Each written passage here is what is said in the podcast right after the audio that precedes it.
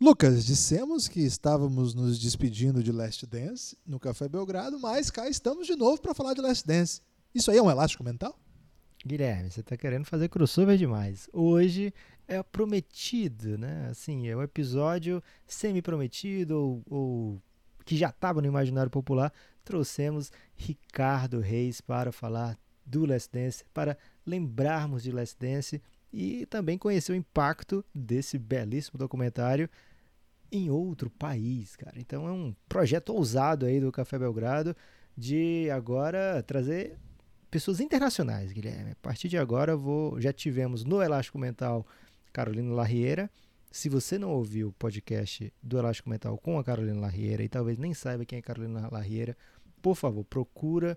É a última vez que eu vou te pedir nesse podcast. Procura Elástico Mental no feed ou no YouTube, ou em qualquer lugar, e escuta esse episódio. Se você um dia já gostou de Café Belgrado, tenho certeza que você vai gostar mais ainda das nossas organizações depois desse podcast. Guilherme, tá no meu top 3 episódios favoritos que eu já fiz na vida.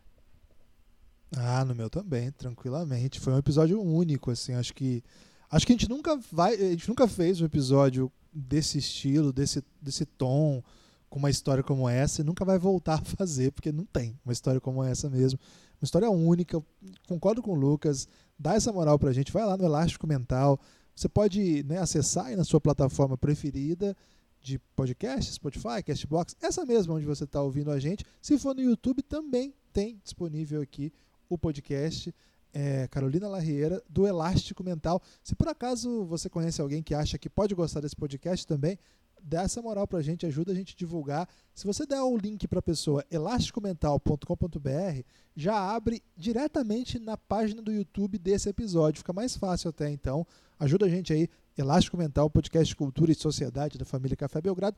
Temos o podcast Pingado, que também é de futebol, em breve episódio novo aí, muita coisa acontecendo. Outras ligas vão se iniciar e tem o nosso plano de apoio, né, Lucas? cafébelgrado.com.br. Lucas, qual a grande novidade do Café Belgrado para o mês de junho, para, para os seus apoiadores? Vem aí, Guilherme, The Next Dance, né? Não querendo comparar Luca Doncic com Michael Jordan ou com qualquer outro ser vivo, Guilherme. Apenas queremos fazer, né, conversar dessa possível próxima dança na NBA que já começou e que começa muito cedo.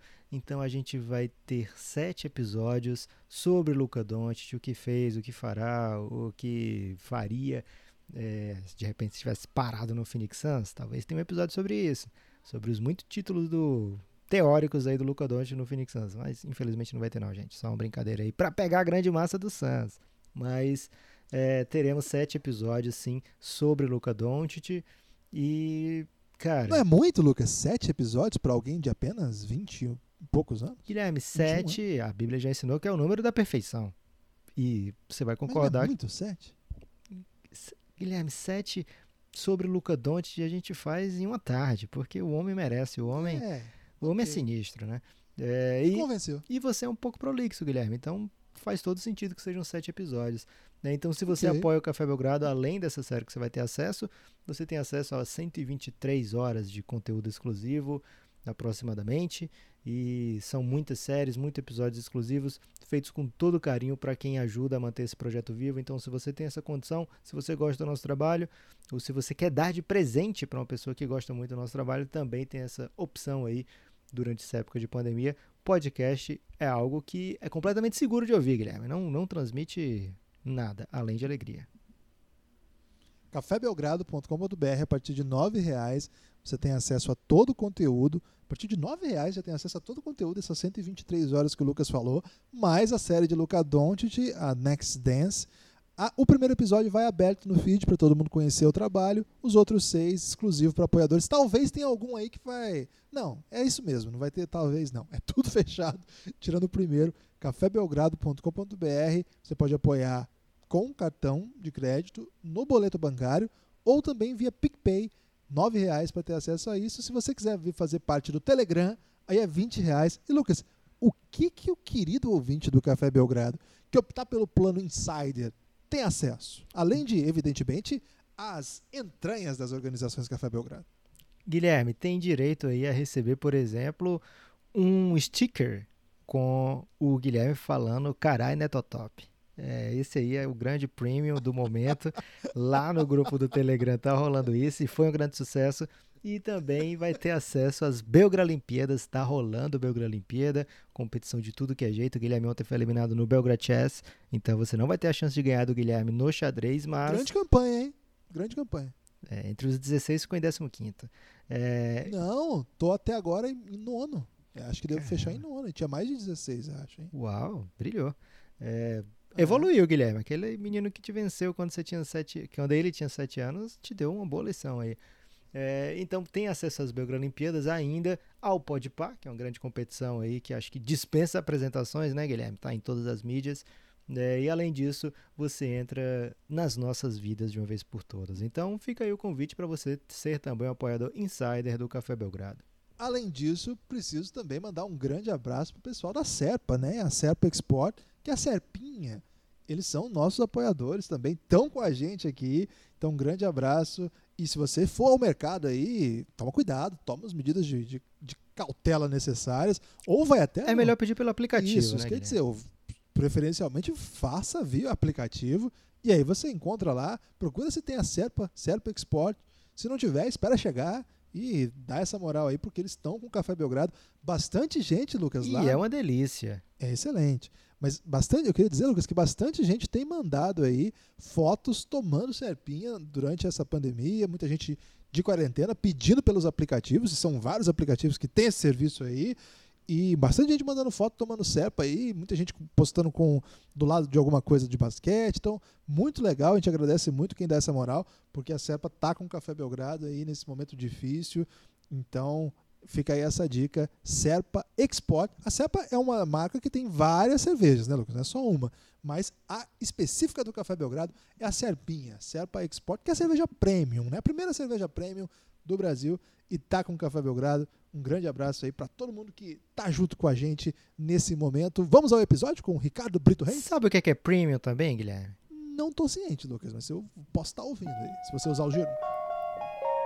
Premium também é esse episódio que vem a seguir com o grande Ricardo. De Ricardão, diriam alguns. Excelente. Café Belgrado. Amigo do Café Belgrado, mais um episódio do podcast Café Belgrado, mais um episódio sobre Last Dance, mas não só sobre Last Dance. Hoje, eu, Guilherme Tadeu, estou, é, estou acompanhado, como de costume, de Lucas Nepomuceno. E Lucas, hoje trouxemos um convidado de Alemar, não é isso? Tudo bem? Olá, Guilherme. Olá, amigos e amigas do Café Belgrado. É exatamente isso, né? E não só um convidado qualquer, Guilherme. É o comentarista mais bem vestido de todo Portugal e talvez da Europa.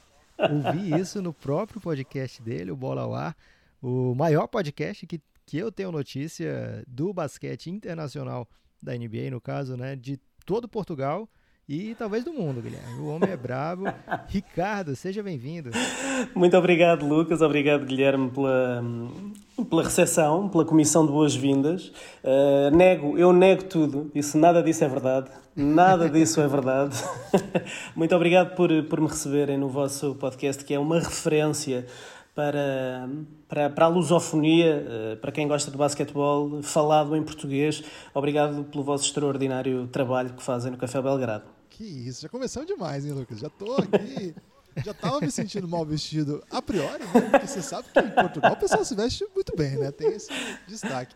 Principalmente o Ricardo, então, que se destaca nesse aspecto, o homem né, é, é, desfila, né? Assim, não anda, desfila. Ricardo... Não, nada disso, nada disso. Eu posso dizer que eu estou neste momento de calção de banho e com uma, uma, uma t-shirt dos Seattle Supersonics só para estar dentro, enquadrado no tema.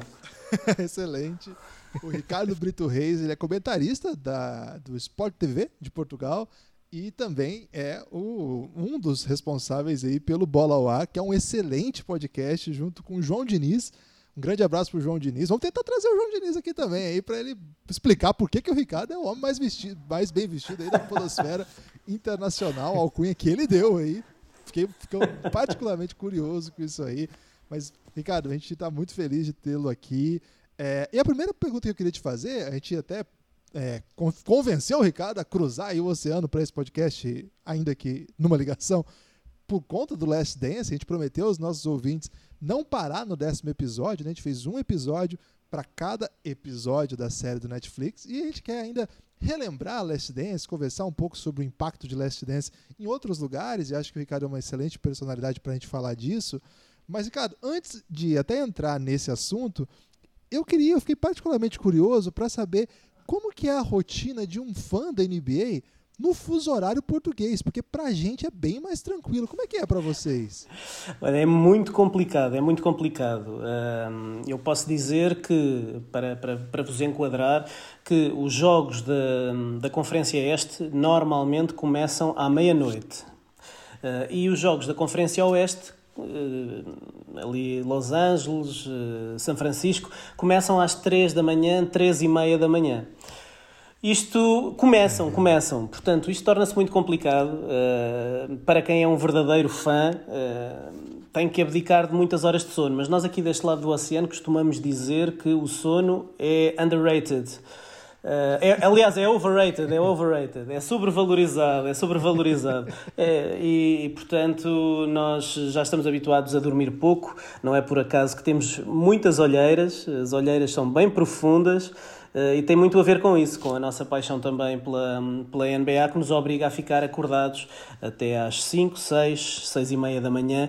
Eu, eu, por vezes, quando vou à Sport TV comentar jogos da Conferência Oeste, saio quando há jogos que começam às 3 e meia e depois ainda têm um prolongamento ou dois prolongamentos. Uh, eu saio da, da Sport TV já às 6 e meia, 7 da manhã e, e quando vou para casa já apanho o trânsito da manhã das pessoas que estão a ir para o trabalho. Caramba duplo sofrimento. É, Ricardo, como é o momento da NBA em Portugal? Né? Aqui no, no Brasil, a gente está experimentando um, um momento onde tem muita transmissão nas TVs, né? São três canais agora transmitindo, inclusive um TV aberta, né? Que não, é, não, não apenas canais fechados, como até a temporada passada. Então tem um acréscimo de olhos atentos, né? Muita gente assistindo, comentando nas redes sociais. Portugal passa por algo parecido, né, com o aumento de popularidade da NBA, é, em que lugar o basquete estaria assim, na cadeia alimentar esportiva portuguesa? Um, bom, eh, aqui em Portugal, como eu acredito que também aí no Brasil, o futebol é rei, não é? Uh, e Sim. o futebol define, define tudo em termos desportivos. Nós temos aqui três jornais eh, diários desportivos e, em, em jeito de brincadeira, que se calhar não é assim tão brincadeira quanto isso, nós costumamos dizer que os jornais não são jornais desportivos, são jornais de futebol. Uh, são em que cada, cada edição tem 40 páginas e, e só as últimas 6, 6, 8 páginas é que são dedicadas às modalidades. Eu, eu sou jornalista, trabalhei também num desses jornais desportivos no, no início da minha carreira uh, e e habituei-me, eh, não sei se, se, se, acontece isso aí no Brasil, mas como, como eu preferia ver as notícias do, do basquetebol primeiro, habituei-me a ler os jornais de trás para a frente para chegar primeiro às notícias do, do basquete. E às vezes uh, folheio as páginas dos jornais e não encontro. Uh, e portanto, o futebol manda, define tudo. Aqui, ainda por cima, nós temos uma figura como o Cristiano Ronaldo que, que se destaca no, no futebol, não é? E, e portanto acaba por Hum, por ser uma modalidade que domina tudo. Agora, hum, muita gente diz que o basquetebol é a segunda modalidade de, do país. Eh, o nosso basquetebol, o basquetebol português, passou por alguns altos e baixos, agora está a atravessar um momento melhor. Mas a NBA é um produto à parte. Eu conheço muita gente que não gosta ou não acompanha o basquetebol português, eh, mas que segue a NBA e que sabe tudo o que se passa na NBA, porque a NBA, no fundo, é uma telenovela, aquilo é narrativas atrás de narrativas e, e tudo, o que é criado à volta do jogo, aquelas narrativas, o NBA Twitter, tudo uh, serve para se falar, de, se falar de NBA. E existe uma grande paixão pela, pela modalidade, pelo, pelo jogo, mas em concreto pela NBA eu, lá no programa de vocês, lá no podcast Bola ao Ar, teve um episódio sobre o All-Star Game que vocês fizeram, foi num cinema, foi isso mesmo? É, é isso. É, hum, há, um, há cerca de quatro anos, eu e outro, e outro amigo meu, que tínhamos outro podcast, o primeiro podcast que, que houve de basquete aqui em Portugal, que era o podcast MVP, eu e esse meu amigo, que é o Márcio Martins, Um, entramos em contato com um, centro comercial que tem, que tem umas salas de cinema uh, e, e lançámos essa hipótese de ser transmitido o, o NBA All Saturday Night, porque o jogo All Star, bem, em primeiro lugar, o All Star já não é já não é já não é muito apelativo, não é? Este ano foi diferente, mas o jogo All Star uh, deixou de ter tanto interesse nos últimos anos. Uh, e para além disso, depois é a questão dos horários. O jogo All-Star aqui em Portugal é às duas da manhã. E às duas da manhã de domingo para segunda-feira, em véspera de, de, dia de trabalho para, para a maior parte das pessoas, é complicado de acompanhar. E então fizemos a proposta de se transmitir o, o, fim de, o, o sábado do, do All-Star, o dia dos concursos, porque é um dia que envolve muito espetáculo, porque depois o, o centro comercial poderia fazer algumas ativações em termos de marketing com, e fizeram isso em algumas das edições, montaram uma tabela no, dentro do centro comercial e fizeram concursos de lançamentos, levaram uh, os vencedores a ir a Nova York ver, ver jogos de, de NBA. Foi muito engraçado. Caramba, e então é muito engraçado porque o, o, os concursos começam à uma da manhã. Uh, e uh, o centro comercial fecha à meia-noite. Da meia-noite à uma, nós fazemos uma edição do podcast ou uma conversa já dentro da sala de cinema para as pessoas estarem entretidas até à uma e depois ficamos da uma da manhã até às quatro e meia, cinco da manhã, até à hora que, que, que acaba. Mas é, é incrível porque dão-nos todas as condições. Estamos no cinema com um ecrã gigante a ver aqueles enormes afundanços e o concurso de triplos e, e os skills, a comer umas pipocas e confortáveis e é, é, é um, um evento espetacular. Eu fiquei encantado com os vouchers de 20 euros, Guilherme. Aquilo ali era Caramba, dá pra pagar um aluguel no Brasil. 20 euros aqui. Incrível, assim, mas acho que mostra um pouco a comunidade do basquete português, né, Lucas? Pra você botar, fazer um evento desse num teatro, assim, acho que é, é em Lisboa isso, né? O Ricardo é de É em Lisboa, sim, sim, sim, sim. É legal. Aqui no Brasil a gente tem, acho que a única transição do esporte para o cinema, raramente tem alguma coisa de Copa do Mundo, etc. Mas anual mesmo, acho que só o Super Bowl, né? Que passa no, em vários, várias cidades no cinema é, ao vivo mesmo. Mas de NBA eu não, não tenho conhecimento não, Guilherme. Talvez aí seja mais uma coisa que a gente tem que importar dos nossos irmãos, né? É, Ricardo, sobre o Last Dance, aqui no Brasil eles saíam às quatro da manhã, né? Toda segunda-feira às quatro da manhã apareceu um novo episódio. E assim, acho que às três da tarde, boa parte das pessoas amantes do basquete já tinham assistido os dois episódios né, na segunda-feira. Como é que foi o Last Dance em Portugal? Teve um impacto assim perceptivo que deu para sei lá, as pessoas no Twitter comentando, você notou nas redes sociais que as pessoas estavam acompanhando avidamente, porque foi um momento de pandemia, né, global, e o Last Dance acabou unindo muita gente, né? Acabou trazendo muitas pessoas para viver essa experiência quase é, juntinhos, né? Nos Estados Unidos eram juntinhos mesmo, passava apenas na TV, não, não tem no Netflix, no Netflix ainda. Então eles tinham hora certa para assistir, né? É, nós tivemos a opção de ver na hora que, que dava para ver, né? Porque é, ficou disponível no Netflix. Como é que foi em Portugal? Deu para perceber muita gente assistindo também? Deu para ver que as pessoas que não conheciam Jordan estavam entendendo o tamanho do Michael Jordan para o basquete? Como é que foi a recepção do Last Dance? E aliás, Olha, desculpa, como é que foi a tradução do, do Last Dance? É arremesso final também em Portugal? Não, não é, não é arremesso final. Deu, deu alguma polémica a tradução. Uh, não a tradução do título, o título foi A Última Dança. Uh, passou na net, Passou na Netflix portuguesa, mas uh, a tradução uh, e a legendagem deu, deu polémica, uh, porque, por exemplo, até se traduziu MVP para JMV, ou M, uma, coisa, uma coisa assim muito estranha, jogador mais valioso, JMV, exatamente. E... Aqui no Brasil saiu MPV, cara. Não me pergunte por quê, mas saiu MPV. Mas o que, uh, os que mais me irritaram foi uh, o Seventh Seed, foi a sétima semente.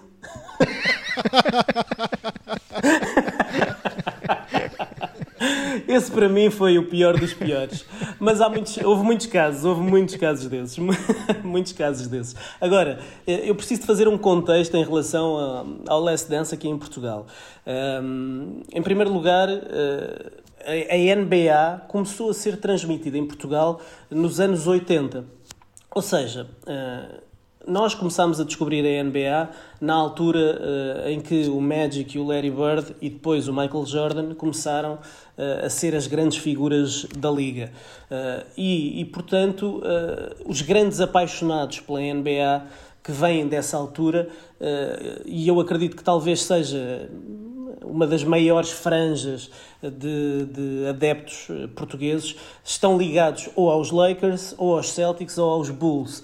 Mas muitos, muitos, muitos ligados aos Bulls por causa da explosão do Jordan e do facto simples da NBA ter chegado a Portugal ali anos 80, anos 90. E na altura nós tínhamos uma transmissão por semana Uh, dava ao sábado às duas da tarde e, um, e há uma história curiosa.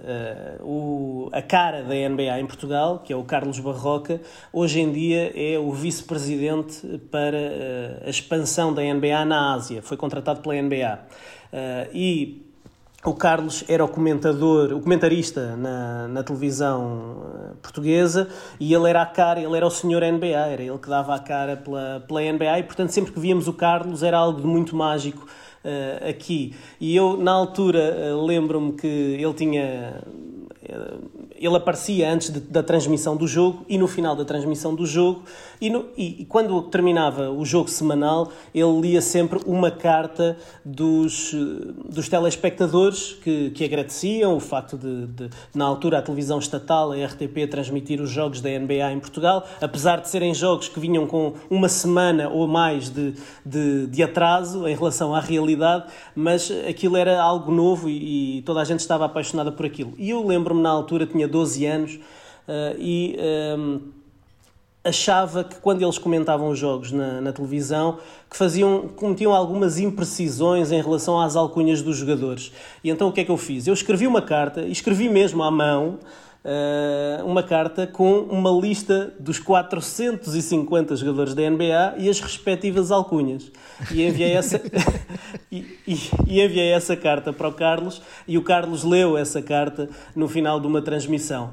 20 anos depois, eh, eu reencontrei o Carlos quando, quando fui para, para a Sport TV. Uh, o Carlos estava de saída quando eu entrei e já conhecia, entretanto já, já conhecia o Carlos por outros, por outros motivos e, e contei-lhe essa história e ele disse-me que, que guardava essas cartas e lembrava-se muito bem dessa carta e, e, portanto foi, foi uma história engraçada. Agora, em relação à, à, forma como nós recebemos aqui o, o Last Dance, uh, nós estávamos, estivemos fechados em casa desde, desde março eh, confinados em casa, sem poder sair. Houve aqui alguns focos, apesar de Portugal ter sido um país considerado com eh, com pouco, com um surto que não foi muito grande de, de Covid-19, uh, o nosso governo fez questão, e talvez por isso tenha acontecido o surto não se ter espalhado muito, fez questão de mandar toda a gente para casa. Uh, e o país esteve com estado de emergência, esteve em estado de calamidade e conseguimos mais ou menos controlar aqui a propagação do, do vírus. Isso levou-nos a ficar em casa e a socorrer da televisão para passar o tempo. E, e portanto, uh, nós que somos um povo muito ligado ao desporto, sem futebol, sem nada que desse na televisão, uh, acabámos por uh, matar um bocadinho as saudades do, do, do desporto quando apareceu o Last Dance. Uh, e ainda por cima, com o tal contexto de uh, o Last Dance ser sobre o Chicago Bulls dos anos 90 uh, e o Chicago Bulls serem uma equipa tão querida de, de muita gente aqui em Portugal. Portanto, foi, foi um momento muito bonito. Muita gente dizia, usava expressões como o Last Dance é tudo o que nós precisávamos nesta quarentena, é a única coisa positiva desta quarentena. Portanto, eu ouvi muita gente dizer coisas deste género. Vejo pelas redes sociais que toda a gente comenta o Last Dance aqui em Portugal, toda a gente partilha, toda a gente recorda, toda a gente, os, os da velha guarda, os old school, toda a gente diz como é que é possível os miúdos novos dizerem que o LeBron James é o GOAT. Agora tem aqui a prova, está aqui o Last Dance para verem o Michael Jordan e para acabarem com essa conversa que o LeBron James é que é o GOAT. Portanto, essa discussão também veio outra vez para cima da mesa e tem sido muito interessante ver a reação das pessoas uh, à emissão do Last Dance. Aqui na Netflix portuguesa, o Last Dance estava disponível à segunda-feira às 8 da manhã. e eu ia para o Twitter e às 10, 11 da manhã já havia portugueses a comentar. Portanto, havia gente que antes de ir trabalhar, ou antes de. porque tínhamos de trabalhar em casa, em teletrabalho, antes de, de, de, trabalhar, já estavam ligados à Netflix, metiam o despertador para as 8 da manhã para poder ver os episódios logo mal eles saíam. Não, é muito Guilherme, legal essa. Mal essa começou não. o episódio, ele já jogou na nossa cara Cristiano Ronaldo, um, um surto pequeno de Covid. E ainda NBA desde os anos 80 na TV de Portugal. Tô, tô chateado já com o nosso convidado. Eu só fiquei pensando assim, como que deve ser bom ter um presidente da república, né? Que legal que é morar num lugar onde tem presidente da república. Mas, o Ricardo, você narrando esse, essas coisas que aconteceram, assim, como é, experiência coletiva, né? É, eu acho muito legal, né? é uma coisa muito inédita mesmo, e por motivos muito exóticos isso aconteceu. Aliás, até a antecipação da publicação desse documentário, né, da veiculação desse documentário, teve um pouco a ver com o contexto, né? Era uma oportunidade de ter alguma coisa na grade da ESPN, a Netflix acho que recebeu muito bem também. Mas você vê, né, Portugal é, de fato também experienciou muitas das coisas que a gente narrou aqui, que a gente presenciou aqui. O Ricardo, aí em Portugal é a Sport TV, que é o único canal que tem transmissão da NBA, ou vocês têm concorrentes? Não, a Sport TV tem o exclusivo da, da NBA. Um, nós aqui em Portugal as transmissões começaram na televisão do Estado, na RTP, depois uh, surgiu a Sport TV há cerca de 20 anos uh, e uh, a NBA passou para a Sport TV, portanto foi um produto comprado pela, pela Sport TV. Depois, já na Sport TV, em vez de ter apenas um jogo por semana, foi, foi aumentando o número de jogos por semana, até à, à época passada dávamos um jogo por noite e esta época uh, a Sport TV começou a dar dois e três jogos por noite. Portanto, uh, temos. Por noite? Por noite, por noite. E nós, nós tivemos acesso aos, aos números da NBA e mesmo contando, mesmo incluindo os canais de televisão norte-americanos, a Sport TV Portugal é a televisão do mundo que mais jogos transmite ao longo da temporada. Toma essa, Lucas. Mais bravo ainda. mais uma, mais uma. Vamos, vamos desligar, não é? Muito obrigado. Até a próxima. Então é por isso que a gente tem tanto ouvinte, né, Guilherme? Em Portugal, cara. Porque é realmente uma galera que está consumindo muita NBA. Que demais. Muito. É, vai mandar um abraço para todos os nossos amigos portugueses. Acho que chamar o Ricardo aqui também é uma homenagem que a gente faz a eles, né? Porque a gente sempre fica muito surpreso quando a gente aparece assim com bons números em Portugal, né? Porque de fato a gente produz tão do nosso jeito e não Assim, claro que a gente não produz especificamente pro povo brasileiro, a gente produz assim especificamente para do nosso jeito, assim, mas saber que ele cruza o oceano, tem uma audiência de outro lugar, né, distante da gente, de fato muito comovente. Mandar um abraço para todo mundo. A gente traz aqui o Ricardo também em homenagem a todos vocês. É de fato uma grande honra ser ouvido por esse povo que tem tanto conhecimento, tanta cultura de NBA. Eu te perguntei isso, Ricardo, para saber assim, se o Sport TV fez alguma coisa assim também para debater o Last Dance, né? Porque aqui a gente tem a ESPN e o Sport TV, né? O, o xará de vocês aí, que também tem direito de transmissão. E acho que a ESPN, por conta de ser a detentora do documentário em si, acho que fez mais coisas, né? Eles tinham o programa ESPN League, teve vários documentários que eles levavam gente para discutir, os próprios comentaristas da casa discutiam. Vocês fizeram isso também na TV? Vocês estão fazendo, por exemplo, live de casa? Tem, tem, tem dado espaço para debater basquete na quarentena, mesmo cada um na sua casa? Bom, uh, no caso da Sport TV não houve nada específico relacionado com o Last Dance. Uh, o que a Sport TV fez a partir do momento em que a época foi cancelada, e eu, eu estava a comentar o último jogo uh, da época, julgo que hum, foi o jogo entre Denver e Dallas, talvez, não me recordo, foi. mas julgo que foi esse, foi esse o último que, jogo. Que o Boban jogou muito. Exatamente, exatamente. E em simultâneo ia começar o jogo entre os Utah Jazz e os Oklahoma City Thunder, eh, em que o Gobert, eh, em que acontece aquele episódio todo com o Rudy Gobert e o jogo é cancelado e nem sequer arranca. Nós íamos transmitir esses dois jogos essa noite. Eu estava a comentar o jogo de Dallas com Denver e lembro-me de os meus colegas que iam comentar o jogo de, dos Utah Jazz estarem na, numa das cabines da Sport TV ao lado e estarem a enviar-nos mensagens via WhatsApp a dizer não sabemos sabemos o que é que se passa, o jogo está atrasado, passou-se alguma coisa, os árbitros estão a falar com, com os treinadores. Um, e, e, pronto, foi assim que, que, que aconteceu. Depois disso, uh, a, a Sport TV, uh, apercebendo-se, a partir do momento em que a época foi oficialmente cancelada, o que a Sport TV começou a fazer foi uh, transmitir jogos antigos, porque a Sport TV portuguesa, quem, quem é assinante da Sport TV portuguesa, tem uh, os cinco canais da Sport TV, a Sport TV são cinco canais, uh, e para além dos cinco canais, ainda tem a oferta da NBA TV uh, eh, americana, original. Portanto, o que a Sport TV fez foi pegar nos jogos que iam ser transmitidos pela NBA TV, que a NBA está a recuperar, a NBA TV está a recuperar uma série de jogos antigos, jogos clássicos, aqueles Hardwood Classics, e passou-os para a Sport TV e nós estamos a, a, comentar esses jogos e a recordar esses jogos. Eu, na semana passada, estive a, a, comentar o jogo em que o John Stockton fez o máximo de carreira de 28 assistências.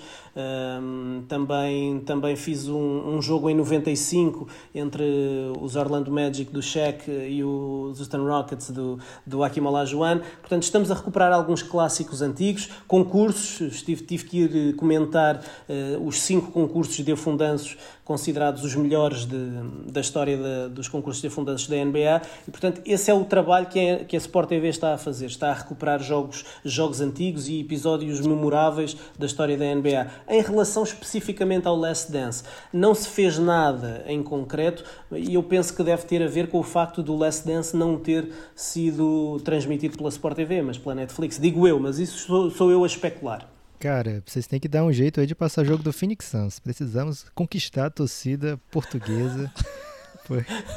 pra que, que você vai levar o Suns pra Portugal? Deixa o Suns... Aliás, tem o perfil né, do Twitter que é Suns Portugal. Às vezes né? ele fica Acho meio bravo, Guilherme. Eu sempre vejo eles interagindo. É, eles são bem bravos mesmo. Não, não sem então, motivo. A gente né? precisa dessas energias positivas.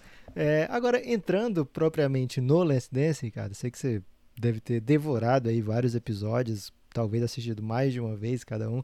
É... Uma pergunta assim, acho que é meio fundamental, né? Como é que você viu a maneira que a história foi contada? Você viu porque tem gente que trata como algo documental, tem gente que trata como algo a visão do Jordan sobre as coisas, outras pessoas acham que é quase um comercial da carreira do Michael Jordan feito para justamente justificar por que, que ele é o melhor de todos os tempos e não há uma discussão sobre isso. É, muita gente considera floreada demais, ou seja, é, contada de uma maneira que fique parecendo que as coisas foram melhores ou mais tranquilas do que o que realmente foram, né? Com dando a luz às virtudes de Michael Jordan. Inclusive Scott Pippen recentemente ficou muito bravo com a maneira que ele foi é, colocado no Last Dance, né? A maneira que a, a, imagem do Scott Pippen ficou no Last Dance, inclusive ele é meio arrependido de, de ter participado, né? De ter dado autorização e de ter, sei lá, meio que dado o aval para o jeito que foi o projeto. Como é que você vê que o Last Dance chega, né? Ele chega e te convence bem, ele chega e te deixa meio pensativo. A sua visão geral sobre o projeto, pelo documentário inteiro. Bom, uh, o, o Last Dance foi anunciado como sendo um documentário uh, da época uh, 97-98, a última época em que aquele grupo, aquela dinastia, esteve junta. Mas não foi isso. O Last Dance não foi isso. O Last Dance foi um documentário sobre o Michael Jordan e realizado ou dirigido pelo Michael Jordan. Essa, essa é a minha opinião. Uh, eu acho que uh, as repercussões que o documentário já teve, e, Lucas já, já, já falou disso ainda agora, uh, não só o Scottie Pippen, também o Horace Grant, há muita gente que saiu como. Eu escrevi um artigo há dias para, um, para, para um site em Portugal, o site do Sapo, em que eu dizia quem quem é que, na minha opinião, eram os vencedores e os derrotados deste de, deste Last Dance, deste documentário. Uh, e, e, de facto, eu, por exemplo, coloquei o Scottie Pippen como derrotado porque quem vê o documentário, quem não conheça o Scottie Pippen, tem ali aquele episódio que é dedicado a ele e a todas as suas virtudes, ao facto de ele ter sido um, altruísta no início, ter assinado aquele contrato horroroso porque queria muito ajudar a família e por isso prejudicou-se muito porque era um contrato muito longo e muito mal pago, mas depois a última imagem, como a última imagem é o que fica, a última imagem de Scottie Pippen é a imagem do, do jogador que foi mal profissional, o jogador que adiou uma cirurgia para tentar forçar ali um, uma renovação de contrato, o jogador que não quis entrar naquela última posse de bola contra os Knicks um, porque o lançamento não era para ele, uh, e portanto a, a, imagem que passa do Scottie Pippen é um jogador que punha o, o eu à frente da equipa, uh, e, e por isso acredito que tenha sido uma das razões pelas quais ele ficou chateado com a forma como, como isto saiu cá para fora, porque de facto o Scottie Pippen uh, não pode ser definido por esses momentos. É claro que foram erros, é claro que. Hum, mas, mas uh, eu, eu até acho que o maior erro do Scottie Pippen é, no documentário, na entrevista que é feita na atualidade, dizer que não mudaria nada do que fez. Uma coisa era ele ter feito aquilo no calor do momento uh, e, e depois assumir que tinha errado. Outra coisa é ele dizer agora que fez aquilo e se fosse agora voltaria a fazer. Uh, isso para mim é o negativo que eu tiro de, disto. E, e, acho que o Scottie Pippen ficou uh, muito mal visto na fotografia. Uh, também, por, por exemplo, o, o Dennis Rodman, que se calhar temos razões para apontar de mau profissional, de ter feito uma, ter tomado uma série de atitudes que um, que um atleta de alta competição não deve, não deve tomar, como drogas e álcool e uma série e furar, pedir férias durante, durante a competição, um, aquela loucura toda do Dennis Rodman, mas o Dennis Rodman era honesto quem o contratava sabia uh, as suas loucuras uh, e, e, e, eu acho que isso também acaba por sublinhar uh, a, genialidade do Phil Jackson, a forma como ele consegue gerir aqueles egos e impedir que haja ali um confronto dentro do balneário, por exemplo, entre Michael Jordan e Dennis Rodman, porque Jordan exigia tudo aos colegas e o Rodman queria festas em Las Vegas. Um, acho que isso reforça aquele estatuto de, de, de, Phil Jackson de ser um dos melhores treinadores da história, uh, pelo menos até nesta, nesta questão da, da gestão dos egos. Ele fê-lo em Chicago e fê-lo em Los Angeles com, com aqueles dois egos dificílimos de Kobe e de Shaq. Uh, e, e, ainda bem que este ainda bem que este documentário aparece quanto mais não seja pelo Phil Jackson porque uh, a imagem que tínhamos do Phil Jackson era o Phil Jackson dos Knicks uh, e não podemos e não podemos esquecer tudo o que o Phil Jackson já conquistou e este documentário veio recordar os mais os mais desatentos e os mais esquecidos daquilo que Phil Jackson representa para, para a NBA. Agora, a perspectiva que eu tenho do Last Dance é que é a história de Michael Jordan, contada por Michael Jordan, porque o Jordan é que deu o aval, ele é que deu uh, o ok final uh, à transmissão das coisas, do, do que é que era transmitido, do que é que não era transmitido, uh, e, e, portanto é uma visão, eu não diria romanceada, porque há muita coisa ali de Jordan que é colocada em cima da mesa, por muito que ele diga que não tinha o vício do jogo, é evidente que ele tinha o vício do jogo, mas o vício do jogo pode existir em qualquer um de nós.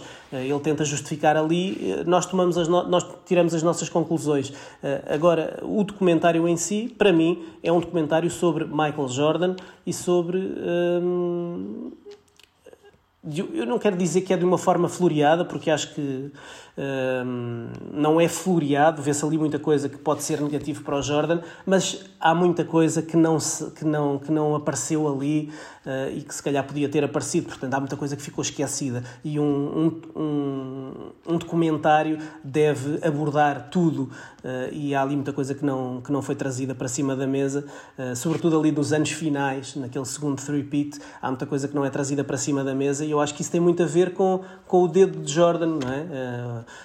Com a possibilidade do Jordan se negar a que certas partes fossem incluídas no, no documentário. Guilherme, só um instante eu dei uma olhada no, no texto para ver se o texto do Ricardo ia merecer o 10, né? Porque eu estava curioso para ver se LaBradford Smith estava entre os vencedores e tá. Então, o texto do Ricardo tem que ser lido imediatamente. É, vencedor tanto o LaBradford Smith como o Scott Burrell. Então, tá, tá perfeito esse texto.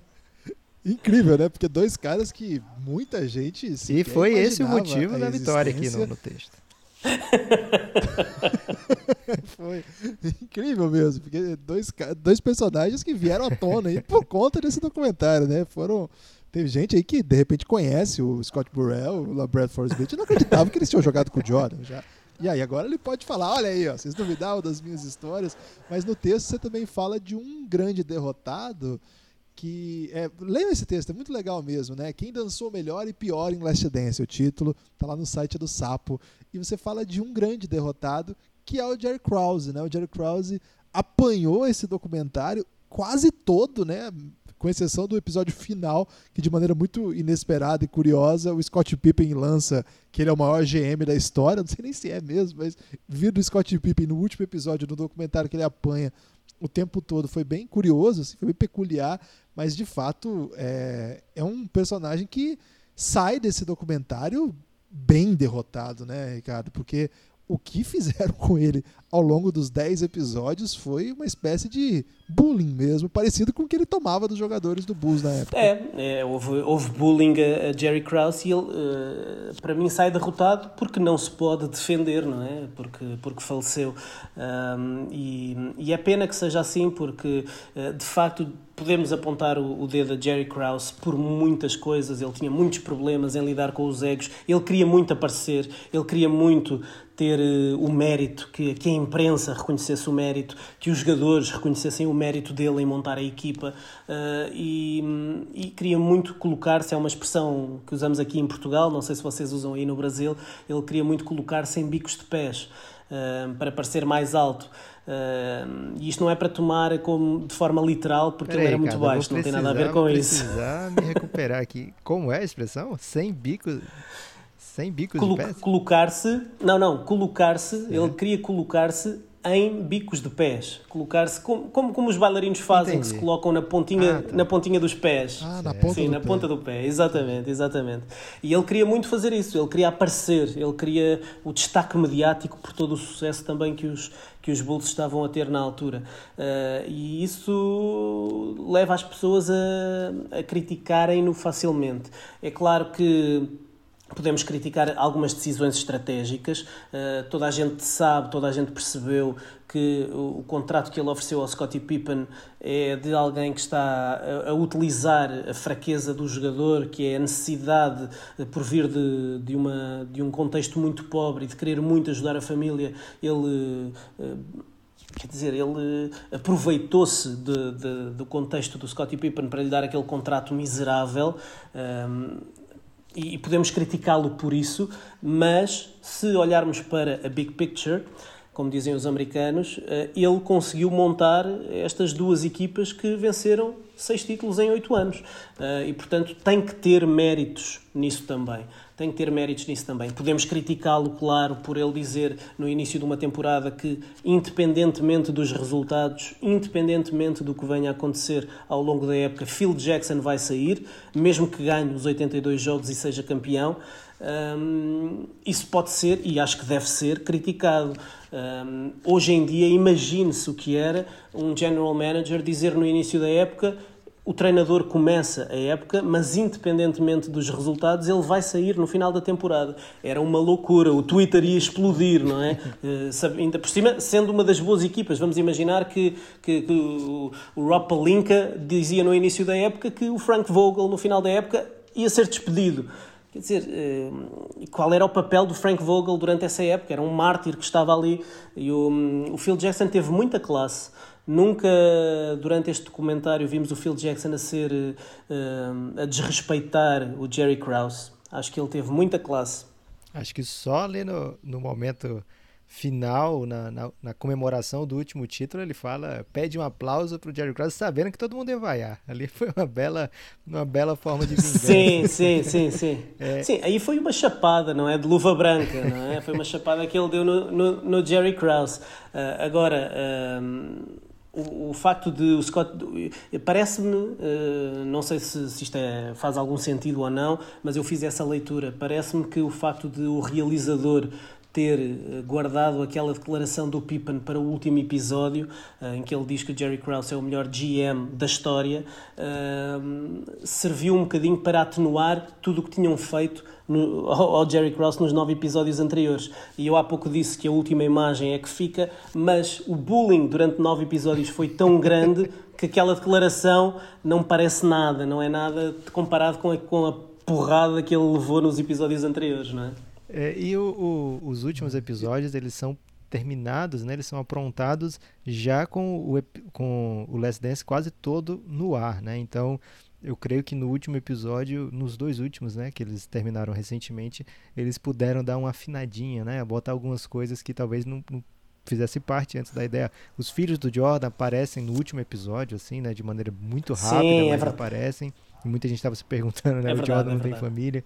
É, porque o Jordan se define, né, como durante o, o Last Dance como um cara muito solitário, né, que vive é, sozinho nos hotéis e se não tivesse aqueles câmeras ali ele estaria sozinho, estaria mais feliz ainda. É, então se muito se perguntou, né, cadê a família do Jordan? Agora eu queria perguntar para você, Ricardo, você que teve oportunidade de ver muito basquete nos anos 90, a gente viu ao longo do Last Dance vários grandes times eliminados pelo Chicago Bulls de Michael Jordan, né? É, tivemos lá um, um, momento onde o Gary Payton tinha certeza que a história da série poderia ter sido diferente se ele tivesse é, feito o papel que ele queria fazer desde o começo, que era marcar o Jordan, e o, o técnico George Karl só permite isso já com a série praticamente encerrada. É, vimos o grande, o grandioso Phoenix Suns de Charles Barkley ali brilhando muito, que injustamente perde aquela final para o Chicago Bulls. Vimos o Detroit Pistons, né? Do... Uma zebra, né? Foi a zebra. É, vimos o Pistons que, apesar de ter batido o Jordan, é, eu acho que o Pistons não vai poder entrar aqui na minha pergunta, não. A minha pergunta é a seguinte: eu sei que você está com a camisa do Seattle Supersonics, mas se você pudesse dar um, um, título honorário a um time apenas dos anos 90, então não pode entrar o Houston Rockets que ganhou, né? Um desses times que não venceram, não foram campeões. Se você tivesse o poder de escolher apenas um para dar um título honorário, não só pelo que você viu no Last Dance, mas de maneira geral, qual time você acha que não, esse time que precisava, merecia muito ter tido o anel e não recebeu? Que pena. Qual seria o seu escolhido? Um, bom, eh, eu eh, posso dizer-vos que, por muito estranho que possa parecer, eh, e muita gente me pergunta isso aqui em Portugal, eu não tenho um time na NBA, não tenho uma, não torço por. Ah, então eu... você é Knicks. Isso é a desculpa, é a desculpa dos, dos, dos, adeptos dos Knicks, ok, muito bem, muito bem. Não, não, não, não. eu uh, não torço por ninguém em particular. Sou, sou mais um, Gosto muito dos jogadores, acho que o jogo é dos jogadores uh, e por isso faz-me um pouco confusão, por exemplo, aquela conversa dos, do bandwagon, uh, porque eu acho que é perfeitamente legítimo alguém gostar do jogo, porque a NBA também promove assim, gostar do jogo, uh, gostar do LeBron e se o LeBron hoje está nos Cavs, somos dos Cavs e se amanhã está nos Lakers, somos dos Lakers. Isso não me faz confusão, embora eu entenda que uh, ser adepto de uma equipa uh, é o mais normal. Uh, mas acho que deve ser permitido que cada um olhe para esta paixão e para o jogo Sim. como quiser. Agora, dito isto, dito isto, entre essas equipas que, que foram que eliminaram que foram eliminadas pelos Bulls de, de Michael Jordan, eu fico dividido entre duas delas. uma são os Phoenix Suns, eu gostava muito de ver os Phoenix Suns a jogar. Muito, muito. E tenho um tenho um fascínio pelo, pelo Steve Nash, não era dessa altura, mas um, dessa altura de, do Jordan, mas uh, tenho um, um, grande fascínio pelo Steve Nash e, portanto, os Suns são uma das equipas uh, pelas quais eu mais simpatizo na, na, na, NBA. Mas se calhar, se eu tivesse, se vocês me obrigam a escolher uma, eu escolho os Seattle Supersonics. Eh, porque de facto eh, me trazem memórias e estou a responder eh, não de uma forma não vou responder de uma forma factual nem falar de quem é que merecia mais. Vou, vou dizer aquilo que, que, que, que me traz mais emoções que é recordar-me daqueles, daquelas tardes de sábado em que eu esperava religiosamente pelas duas da tarde para ver a NBA Action e depois o jogo da NBA da semana e eu fazia uma coisa uh, que era eu tinha umas cassetes VHS e uh, esperava que o NBA Action chegasse ao fim para gravar todas as semanas as 10 melhores jogadas. Uh, e, e tenho, tenho em casa da minha mãe ainda algumas cassetes VHS de 3 horas recheadas só com as 10 melhores jogadas do final do, do NBA Action e lembro-me, tenho muitas recordações do Sean Kemp, do Gary Payton e do Sean Kemp aparecerem nos, nos highlights das 10 melhores jogadas da semana. Uh, fui muito feliz a ver os Seattle Supersonics a jogar e, portanto, eu atribuiria um título aos, aos Sonics, até para trazermos os Sonics de volta à NBA. Que é uma cidade, Seattle merece ter, ter basquetebol. Ô Lucas, você tentou e o Suns ficou em segundo lugar aí para ganhar um título retroativo. Não, ainda não é desta que Charles Barkley. Ainda não é desta que Charles Barkley ganha um anel. É, nem no título retroativo. Ricardo, o Lucas, ele tem tentado é, defender uma bandeira aí, inclusive com o apoio do Leandrinho, Leandro Barbosa, ele está tentando disseminar. Você pode, você pode incorporar aí a tese dele, levar isso aí para Portugal, que é a ideia de que o Suns do Nash foi uma dinastia ainda que sem título. É a dinastia sem títulos do Phoenix Suns. O Lucas está tentando emplacar essa. Eu não sei se você. Dá uma linda camisa, Guilherme. Isso. Dinastia Olha, sem eu, títulos, né? Eu, eu por aí, dinastia sem títulos. Se, se, há uma dinastia sem títulos, é a dinastia do Nash, eh, dos Suns, com o Nash. Tem que ser, tem que ser, tem que ser. Caramba, chegou em Portugal, Lucas. Oh, as coisas estão crescendo, Guilherme. Você que está ouvindo aí, pode ir ao YouTube do Café Belgrado, onde Lucas e Leandrinho é, se abraçam aí por essa tese, no momento único aí de, de grande simbiose do Suns com a sua história. Ô Ricardo, nesse, nesse processo aí de analisar quem venceu, quem perdeu, quem dançou, quem dançou bem, quem dançou mal, é uma coisa que eu reclamei aqui ao longo de quase todos os episódios e não posso deixar de reclamar de novo numa, num episódio que a gente faz uma espécie de balanço da Last Dance, é do, da série Last Dance, é como que o Tony Kukoc foi subapreciado né, ao longo de todo o documentário. A impressão que eu tive assim foi que o Tony Kukoc vai ficar para quem assistiu o documentário e assim é um fã só habitual do basquete, assiste de vez em quando, que era um coadjuvante até menos importante para o time do que, por exemplo, o Steve Kerr, que é aparece ali no documentário como se fosse sim, um dos melhores jogadores do Bulls, até pela história que ele tem, uma história muito importante, né? Agora, o, o Tony Kukoc, ele aparece quando é para contar que o Pippen não fez coisas certas, ainda que a história é maravilhosa, né? Ele mata um game winner fundamental numa série de playoff, mas a história daquele game winner dele não é a história dele, né? É a história do Pippen se recusando a entrar em quadra. Quando ele aparece lá nas Olimpíadas, é a história do Jordan e do Pippen com, ra com raiva do Krause, anulando o Kukoc primeiro e depois ele superando. Então, o tempo todo que o Kukoc aparece é para contar a história de alguém, né? E ele ficou meio de fora dessa história aí. É... Você ficou incomodado assim com a ausência do Kukoc? Chegou, falou-se sobre isso aí em Portugal?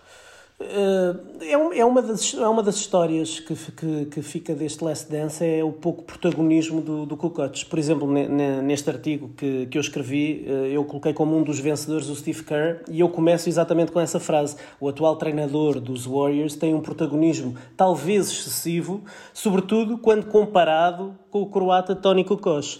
Um, de facto, uh, o Steve Kerr uh, era um jogador muito mais secundário do que o Tony Kukoc na altura, uh, e o Kukoc aparece no documentário como o menino bonito do Jerry Krause, o jogador que dentro do campo representava o Jerry Krause. O Jerry Krause queria fazer do Tony Kukoc o futuro do, dos Bulls e, e acaba por passar uma imagem que o Kokosch era um dos vilões daquela equipa, apesar do rapaz não ter culpa absolutamente nenhuma.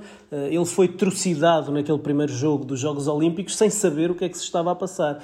Eh, e, e de facto, é uma pena porque o Tony Kukoc é um dos grandes jogadores europeus de todos os tempos, teve um papel fundamental no êxito dos, dos Bulls e, e parece que foi completamente esquecido por ser o, o jogador que estava debaixo da asa do, do Jerry Krause e não só foi entendido assim, como, como eu acho que de facto foi uma grande injustiça para, para Tony Kukoc.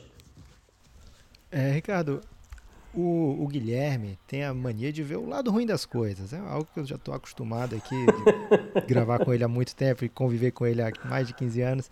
Mas é inegável que o Last Dance trouxe muito mais coisa boa do que pontos negativos, né? Assim, algo que a gente amou assistir em comunidade, inclusive, né? É, com voracidade, a gente fez episódios sobre todos, sobre cada um dos episódios, né? Assim, trazendo pessoas para comentar a visão dessas pessoas sobre o Chicago Bulls, né, da época atual, e, é, na época e agora também, né, pós documentário. Então é algo que mexeu muito positivamente com a gente, né? E eu queria saber de você o que, que fica de mais legal do Last Dance. Pode ser algo assim que você. uma história que você não conhecia, de repente conheceu, ou a maneira que o documentário apresenta alguma história específica. Para mim, assim, o grande ponto alto dos episódios era quando vinha uma montagem de uma música da época e jogadas do Jordan na época, principalmente ali de entre do ano dele de novato até, sei lá, 91, 92, que era um Jordan assim muito quase kamikaze, né? Assim que eu, eu vou resolver, né? Eu, eu, eu tenho que, que botar todo mundo nas costas e eu vou impor as coisas com a minha vontade pura, né? É, e ele fazer coisas, cara, inexplicáveis até fisicamente em quadra. É, para mim esse é o grande ponto alto da série, né? A maneira que eles entregam essas imagens do Jordan naquele auge físico, dá para dizer assim, né? Mas tem muitos bons momentos o Last Dance. Eu queria saber quais ficaram para você assim que você não vai esquecer. Um, sim, esse de facto, esse, isso é de facto um dos, um dos bons momentos desta, desta série documental. Acho que a banda sonora é excelente, é muito bem escolhida uh, e um, quando passavam esses momentos dos highlights do Jordan com, com essa banda, com essas músicas da, daquela altura, uh, eu, eu tinha vontade de me levantar do sofá, pegar numa bola e ir fazer uns lançamentos. Eu ficava hype, cheio de vontade de, de, de ir lançar. Uh, portanto, eu acho que captou bem a essência de, daquele momento, daquela época e que nos transportou, a quem viveu aquilo, transportou-nos muito facilmente para, para aquelas nossas melhores recordações daquela altura. Uh, uma das coisas que eu, que eu guardo de, de mais positivo desta, desta série é, é ver um, um Michael Jordan com um discurso eh, melhor eh, do que em outros momentos da, da, da carreira, ou, ou, ou, mesmo ver tanto, tanto, tanto de Michael Jordan, porque o Jordan sempre foi uma figura muito reservada, eh, ele até foi muitas vezes brincaram com, com, com o discurso que ele teve no Hall of Fame por não não ter sido supostamente um, um discurso à altura de, da indução para o Hall of Fame um, e pareceu-me um, um, Jordan com um discurso bem mais assertivo e, e, e, eu gostei de ver isso. Eu, mesmo sabendo que este era o documentário sobre Michael Jordan, na perspectiva do Michael Jordan, eu gostei de ver tanto Michael Jordan a falar. Gostei muito de ver as reações dele uh, ao que os, os, os, outros adversários iam dizendo, ao que o Gary Payton, o Isaiah Thomas, o que toda a gente ia dizer.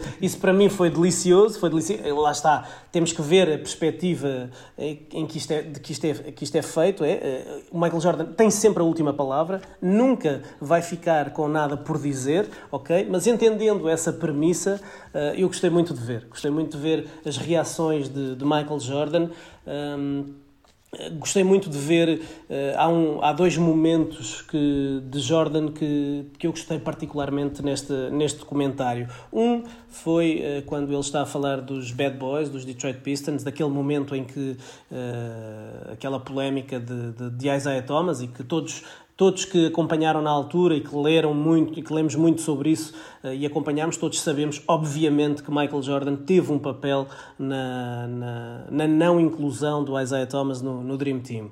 Um, mas, mas o facto de Michael Jordan dizer eu odeio o Isaiah Thomas, mas considero que o Isaiah Thomas é o segundo melhor base de todos os tempos, uh, é para mim a definição do, do melhor da NBA, que é o respeito que existe entre, entre toda a gente, que é algo, por exemplo, que nós não vemos uh, no futebol, uh, que não vemos, uh, se calhar, noutros sítios, que, que, como vemos na NBA de forma tão, tão regular, aquele respeito no final dos jogos, os derrotados uh, cumprimentarem sempre os vencedores, de um, darem os parabéns a quem segue em frente uh, e depois uh, começarem a off-season e saberem que só vão voltar ao fim de não sei quantos meses. Portanto, eu acho que foi bonito esse momento do, do Jordan, dizendo a verdade.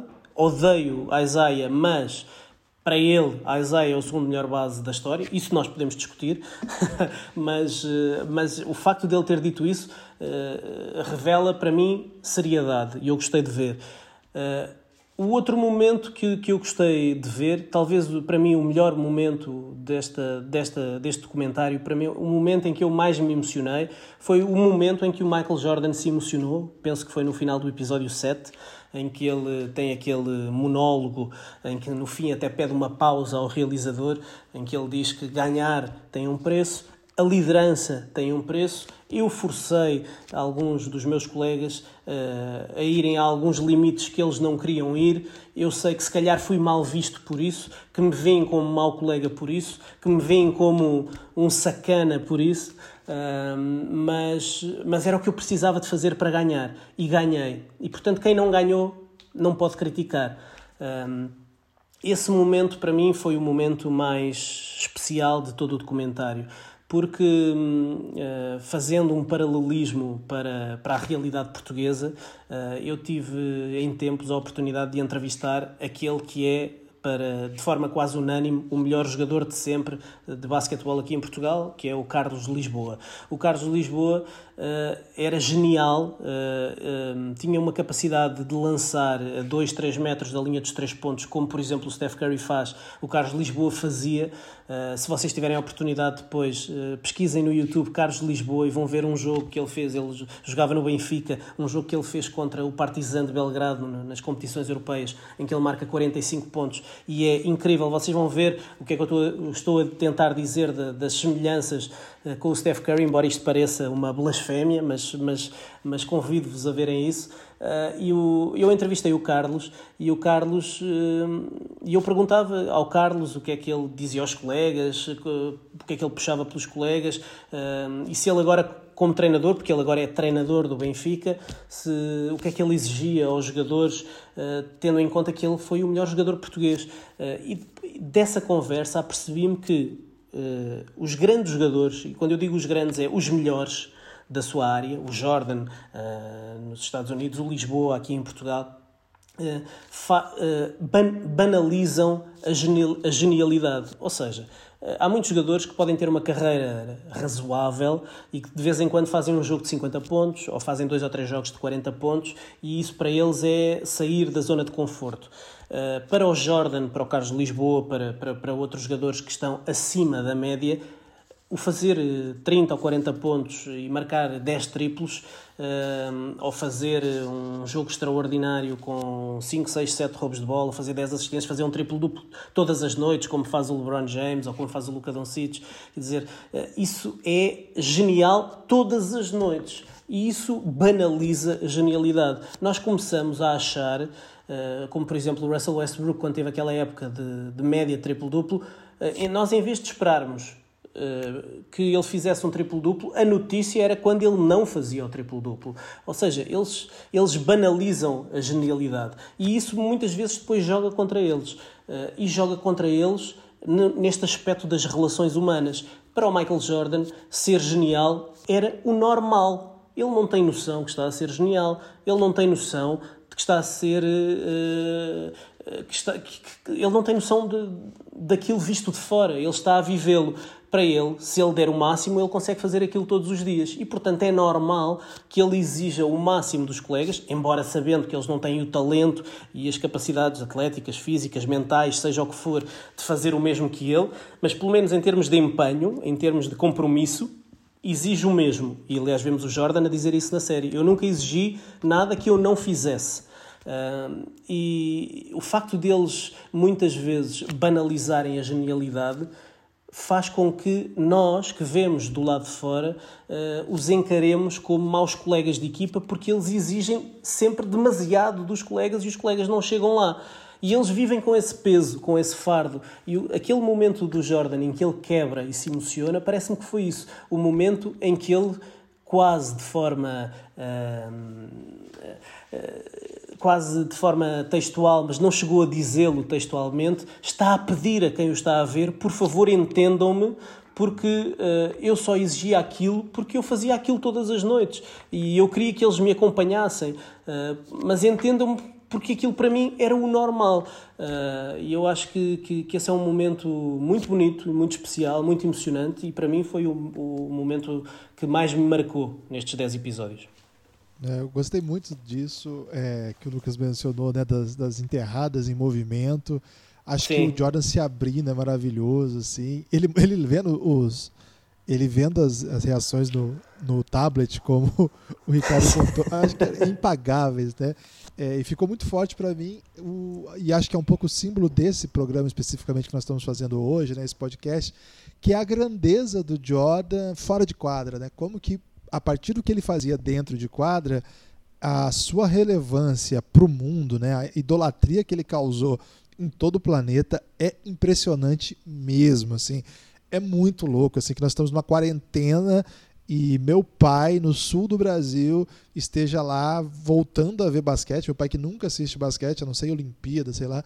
Ele para e sai o episódio, ele vai lá e assiste os dois episódios e quer ficar falando a respeito. Ele que nunca vem falar de NBA comigo, a não ser que eu obrigue ele a falar, oh, liga aí, tá passando NBA. É, ao mesmo tempo, lá em Portugal, as pessoas acordando mais cedo para assistir antes de começar o teletrabalho, né, o trabalho à distância. E assim como nós, né, no Brasil, em Portugal, o mundo na França, na Inglaterra, na Ásia, em outros lugares, é incrível, né? Acho que isso é uma grandeza que o documentário consegue mostrar Acho que é um pouco que a gente talvez tenha até pedido já a dimensão, porque passou um pouco tempo, e assim como o Ricardo falou sobre os aspectos dentro de quadra, acho que a gente também naturalizou a grandeza dele fora, né? Pra gente é meio que comum isso acontecer, né? O Paris Saint-Germain ser patrocinado por um jogador de basquete, né? Ser um jogador de basquete que faz a camisa de futebol de um dos clubes mais caros da Europa hoje. É uma coisa grandiosa, assim, uma coisa muito muito fora assim da realidade, né? Um jogador se tornar uma marca que é maior até do que a própria marca que o patrocinava, né? O Jordan transcende o esporte, a modalidade, a NBA. Eu acho que isso o documentário consegue mostrar muito bem naquelas, naqueles momentos em que ele vai pelo mundo, chega na França, ou mesmo dentro dos Estados Unidos, quando se percebe que pode ser o seu último ano, acabou que não foi, que ele voltou depois, mas quando as pessoas começam a, a perceber que pode ser a última oportunidade de ver o Jordan, e aí tem um, tem um momento lá que alguém fala, cara, eu não vou, eu não posso, o Jordan vai jogar na minha cidade, eu vou perder esse jogo. Então, no momento eles mandam um jogo num estádio de futebol americano. Então, acho que isso o documentário ajudou a gente a perceber um pouco mais o Jordan na sua própria época, como ele foi grande e mesmo tantos anos depois, né? Cara, é um. Sim, já vai para 25 anos é, da, da, série ali, 22, né, do, dos acontecimentos da última temporada.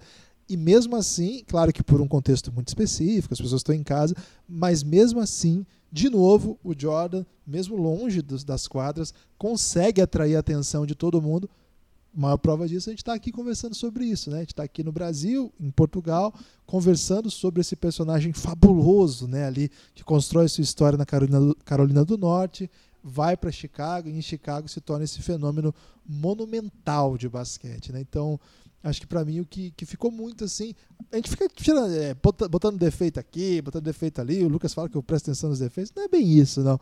Mas é, acho que, do ponto geral, a experiência é muito boa, porque o Michael Jordan é muito grande, né? É tudo muito grandioso, é tudo assim.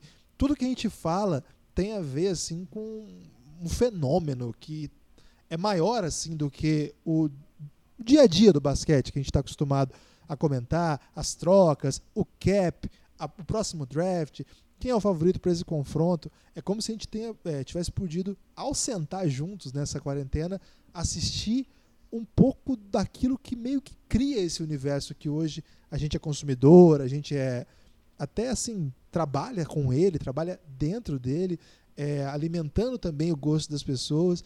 Então, para mim, assim, se puder sublinhar esse ponto positivo, foi poder revisitar um pouco da aura do Michael Jordan, né? É aquilo é verdade, que faz é o Michael Jordan ser o Michael Jordan, assim. É, acho que, Ricardo, isso aí para mim, assim, foi uma coisa que todos os episódios, assim, eu ficava. Em algum momento eu falava, caramba, como é grande o Michael Jordan, né? É verdade, é verdade. Ele foi um, um ícone cultural, não é? Um, e, e, isso é apontado quando eles falam ali da questão do, do vício do jogo, quando, quando Obama fala do facto de ele não ter apoiado aquele senador na, e daquela famosa uh, frase dos republicanos também compram sapatilhas da Nike. Um, ele tinha que ser perfeito porque ele era o modelo. Aliás, aquela campanha, aquele comercial da Gatorade, uh, Be Like Mike, representava isso mesmo. Toda a gente queria ser o Michael Jordan. Uh, eu lembro-me sempre quando Barack Obama um, recebeu um grupo de figuras na Casa Branca, quando era presidente, uh, e entre eles estava o Michael Jordan, uh, o discurso do Barack Obama foi inspirador e revela para mim, define o Michael Jordan. Uh, o Obama dizia: hoje em dia, Michael Jordan não é só um nome, Jordan significa o máximo, o melhor da sua área. Nós ouvimos dizer: eu quero ser o Jordan dos jornalistas, eu quero ser o Jordan dos comentaristas, eu quero ser o Jordan Jordan dos cirurgiões. Jordan é sinónimo do máximo, de excelência. Uh, e tem muito a ver com isso, com essa aura que ele, que ele construiu, que ele tinha, uh, que era natural nele e que depois a NBA soube explorar muito bem e vender muito bem, graças ao David Stern, que também teve uma passagem neste documentário e que merece ser também sublinhada, porque David, David Stern teve um papel fundamental na globalização da NBA e do jogo uh, e aproveitou muito bem aquele bom momento do Dream Team e, e aquele bom momento do, do Jordan, do, do, Bird, do Magic, mas sobretudo do Jordan e da figura carismática que representava o Jordan e que vem muito uh, na, no seguimento disso que estavas a dizer agora. Ricardo, quem é o Jordan do futebol? Ronaldo ou Messi? Olha, eu tenho uma, uma opinião muito pouco popular, uh, porque, hum, em primeiro lugar, eu devo dizer que. Uh, por causa de tudo o que acontece fora das quatro linhas, eu cada vez mais gosto menos de futebol. Uh, e, e é, é, difícil esta posição aqui em Portugal, onde temos Cristiano Ronaldo, uh, mas a minha opinião é muito simples. Para mim, não há dúvida, o melhor do mundo é Lionel Messi. Uh, mas isto, eu, o melhor do mundo porque eu gosto mais de, do estilo de jogo do Lionel Messi. Uh, e muita gente aqui me critica a mim e, aos outros portugueses que dizem que Messi é melhor do que Ronaldo, ou porque gostam mais de Messi do que Cristiano Ronaldo, mas o que eu respondo sempre é: Poxa, uh, qual é o mal de nós termos o segundo melhor jogador de um planeta inteiro? eu, eu, acho, eu acho que é bom, eu, eu acho que é bom termos o segundo melhor do planeta inteiro. Uh, mas, mas eu gosto mais de ver Messi. Eu costumo dizer que há duas pessoas ainda há duas pessoas que me obrigam a ver futebol, que são Messi e Guardiola. São as duas pessoas que me obrigam a ver futebol. Já temos o título desse podcast, Guilherme. Vai ser Ricardo detona Cristiano Ronaldo. Lucas, vou ser, vou ser arrasado. Do... Sim, força, força, força. é, infelizmente a gente não tem nenhum brasileiro aí para colocar nessa discussão aí. Vinícius é... Júnior tá chegando. Fica calmo, Guilherme. Ok. Posso topar aí? Tô topando. Lucas, é, reta final do podcast. Chegou a hora de despedirmos do Ricardo. Você tem direito ao seu destaque final, Lucas. O meu destaque final, Guilherme, vai ser, na verdade, uma pegadinha que eu vou usar meu destaque final para fazer uma pergunta para o Ricardo. Caramba, uma pergunta você que a gente faz fez. essas coisas. Não, nem toda vida, Guilherme. Às vezes eu inovo com outro tipo de coisa. Acho que pergunta é a primeira vez. É, a gente sempre perguntou para todos que passaram aqui ao longo do, do nosso Last Dance próprio aqui do Café Belgrado, né, episódio a episódio, a sua relação a relação do convidado com esse Chicago Bulls de Jordan, né? É, se você assistia, por exemplo, torcendo a favor, torcendo contra, sei que você tinha um carinho grande aí pelos Supersonics. É, qual era essa sua relação com o Bulls de Jordan? Era assim, maravilhado? Era um cara que não aguentava mais perder para eles? É, que impacto o Bulls de Jordan teve em você ainda rapaz, né, na época? Eh, teve, teve um grande impacto, de facto, porque foi... Eu comecei a ver NBA quando tinha 10, 11 anos, eu nasci em 1979, eh, e portanto comecei a ver ali 89, 90, eh, e portanto lembro-me que o primeiro jogo que vi foi um jogo entre Boston Celtics e Portland Trail Blazers, em que os comentaristas diziam que íamos ver um jogo de Larry Bird e eu estava entusiasmadíssimo para ver quem era esse Larry Bird e o Larry Bird passou o jogo todo deitado ao lado do banco de suplentes com problemas nas costas. um, mas mas quando, quando vi Jordan e quando vi os Bulls pela primeira vez fiquei maravilhado, fiquei maravilhado. E, e para mim era impossível torcer contra, contra o Michael Jordan. A primeira camiseta, a primeira t-shirt que eu comprei foi uma camisola dos Bulls um, a primeira bola de basquetebol que eu tive era uma bola dos Bulls, porque eu vivia muito nessa, nessa, nessa onda que existia aqui em Portugal de os Bulls serem a equipa do momento na, na NBA. Portanto, foi talvez o meu primeiro amor na NBA foram, foram os Chicago Bulls e, portanto, era impossível torcer contra. E o, e o Jordan tinha aquele, aquilo que, por exemplo, o Kobe também tinha, que era uh, naqueles, naqueles momentos finais, no clutch quando o jogo está. Há poucos jogadores que fazem isto, que me fazem sentir isto. Uh, e que se calhar vocês também têm alguns jogadores em que sentem isso, que é uh, quando estamos no clutch, uh, se a bola for para aqueles jogadores, nós já nos estamos a mentalizar que a bola vai entrar. É, já, para nós, a surpresa é se a bola não entrar. Portanto, é, é bom que a defesa impeça que a bola chegue àquele jogador se quiserem ter sucesso porque o Jordan, o Kobe, agora na, NBA atual temos casos como, por exemplo, o Damian Lillard, por exemplo, sentimos isso talvez, que se a bola chegar ali, muito provavelmente ele vai decidir. E, e, e esse, esse... Devin Booker. Devin... o duro é o placar tá apertado pro decidir o jogo. certo, quase é quase, repetia, quase, né? quase, quase, quase, quase, quase que repetia, quase que repetia. mas, mas é, era, para mim era impossível torcer contra, contra, contra os Bulls uh, e havia, havia equipas que eu não gostava por causa disso. Não gostava dos Bad Boys, dos Detroit Pistons, não gostava dos Knicks. Eu tinha um. Eh, eu sei que não vai ser muito bem recebido, não é? Mas eh, na altura eu não gostava dos Knicks, dava muito gozo ver os Knicks a morrer na praia porque os Bulls apareciam sempre à frente mas, mas sim, de facto, também por isso foi especial recordar este documentário, porque me trouxe essas recordações do meu, dos meus primeiros contactos com a NBA. Ricardo, eu nem sei como te agradecer, mas o que eu posso dizer é que nós vamos deixar você falar agora o que você quiser, pelo tempo que você quiser, porque agora é o seu destaque final. Peço né, que você aproveite para dizer onde que os nossos ouvintes que queiram conhecer mais do seu trabalho, o seu podcast, as suas colunas, onde que eles podem encontrar? Olha, eu, eu uh, obrigado por, por me darem este, este espaço. Uh, eu trabalho para, para em vários sítios, escrevo uns artigos na imprensa, um, faço podcast e faço outro tipo de projetos e consigo juntar tudo no meu site que é o Borracha Laranja, borrachalaranja.pt. Um, portanto, tudo que, tudo, tudo que eu faço, os podcasts, tudo o que eu faço, os meus artigos uh, e uh, outras coisas, porque é um site que, que eu tenho e que abri para a comunidade basquetebolística aqui em Portugal. Uh, eu convido os jogadores e os treinadores a escreverem. Há uma plataforma que eu ofereço aos jogadores para poderem escrever e falarem um bocadinho de, daquilo que é a sua experiência. E, portanto, entre aqui, o meu trabalho e algumas, alguns artigos, algumas peças assinadas por, por jogadores jogadores portugueses, está tudo concentrado no, no meu site que é o borrachalaranja.pt. Uh, para terminar, quero mais uma vez deixar-vos um grande, um grande agradecimento pelo vosso trabalho, uh, pelo convite. É uma honra estar, estar aqui no Café Belgrado. Uh, é um podcast que ouço sempre que posso.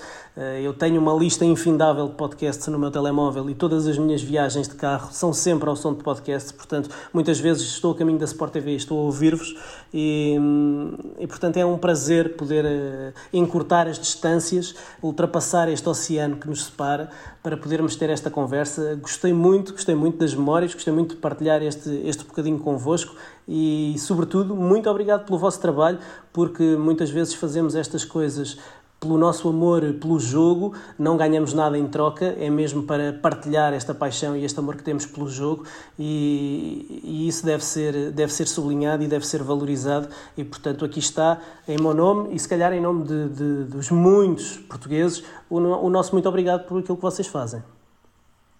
Que isso. Muito Caramba. obrigado, Ricardo. É, Ficou emocionado, Lucas?